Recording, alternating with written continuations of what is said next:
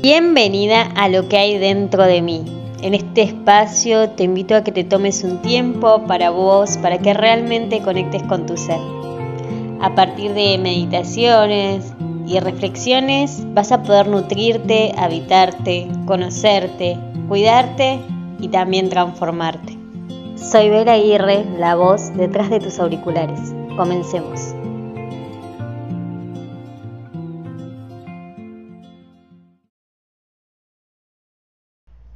Buenas, buenas, ¿cómo andan?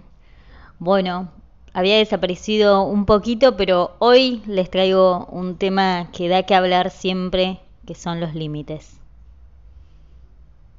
Como siempre sabes, me gusta explicarte realmente qué son los límites y los límites son líneas reales o imaginarias que marcan el fin de alguna superficie o un cuerpo o la separación entre dos entidades suelen indicar un punto que no debe o no puede sobrepasarse.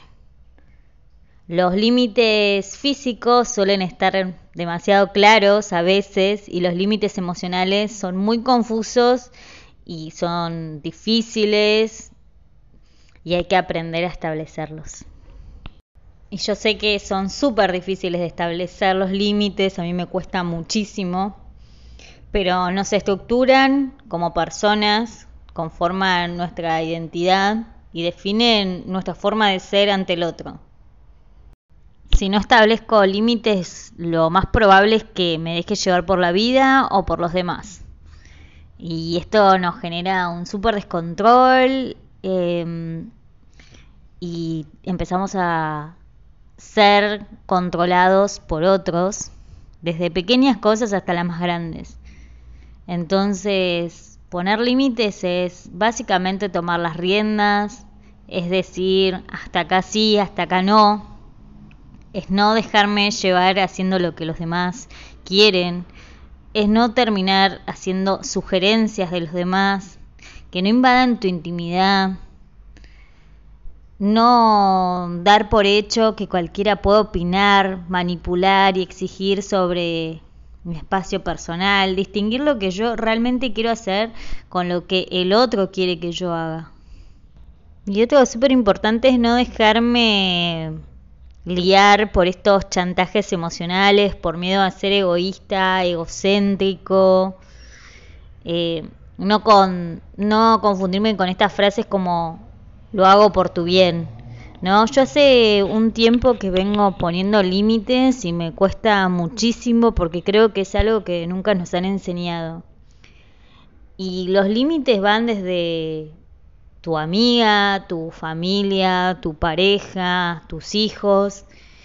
Y creo que nadie nos enseñó esto y nos cuesta muchísimo porque, vuelvo a decir, consideramos que somos súper egoístas. Eh, o también al haber dado tanto y no haber puesto límites en el momento adecuado conlleva a que el otro la otra persona al cual se le pone el límite lo tome mal o se sienta herido o se sienta no sé em, o menospreciado. Hay tantas cosas que te pueden decir en esto de generar los límites pero lo importante es hacerlos con las herramientas que tenemos. Claramente cuando uno va poniendo límites, eh, vas adquiriendo más herramientas y te sentís una superhéroe y te puedo decir que este último tiempo que estuve poniendo límites me ha dado mucha paz. He dejado de cargar con problemas emocionales de otros y pude empezar a evitar mis problemas. Y muchas veces de esto de no poner límites es porque no nos damos cuenta, porque consideramos que no nos cuesta nada, porque sentimos malestar, por temor, como decía, ser egoístas, malos, por miedo también a estar solos, por, por estar en piloto automático, en facilitar y funcionar sin pensar y estando muy para el otro, pero sin habitarnos a nosotros mismos. Y realmente siempre lo digo que el límite también es ponerse el autolímite, ¿no? Porque si nosotros no nos ponemos un límite propio, seguramente es muy imposible que podamos ponerle el límite al otro.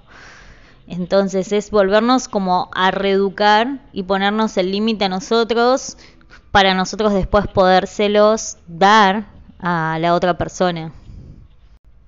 Pero los límites nos van dejando consecuencias si no los ponemos. Nos dan mucha inseguridad, nos baja la autoestima, nos dan dificultades para saber qué es lo que queremos, vamos perdiendo nuestra identidad, vamos también dependiendo emocionalmente del otro, vamos teniendo desconcentración y, mucha confusión.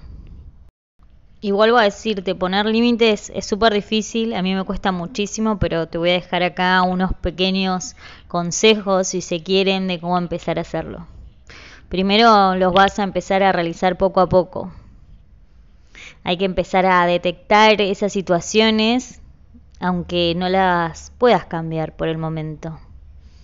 Estar alerta y localizar cuando me siento mal por algo.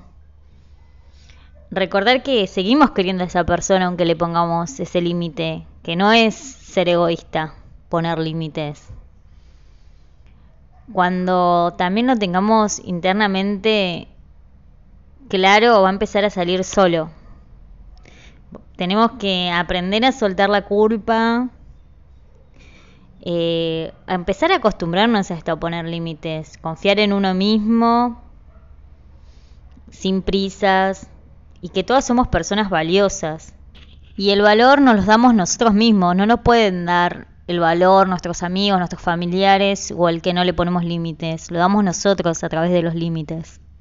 Y qué importante esto, ¿no? Lo que estoy diciendo es para pensar, para reflexionar. Es para empezar a identificar dónde tengo que seguir aprendiendo, dónde tengo que empezar a buscar esta herramienta, esta herramienta que me va a enfocarme en mi identidad y en lo que yo realmente quiero ser, y cómo voy a conseguir aquellas cosas y cómo también voy a gestionar mi tiempo y voy a estar más ocupado en mí. Y también algo que quiero decirte acá que es fundamental es la comunicación asertiva, ¿no? Poderse comunicar de forma correcta para poner ese límite y que el otro realmente no se sienta mal, ¿sí? Pero siempre lo digo que a la persona que no le gustan tus límites es porque generaba algún tipo de abuso.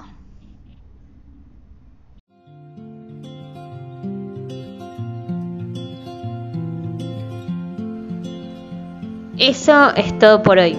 Deseo realmente de corazón que esta reflexión te sirva para conectarte con tu poder creador y puedas transformarte.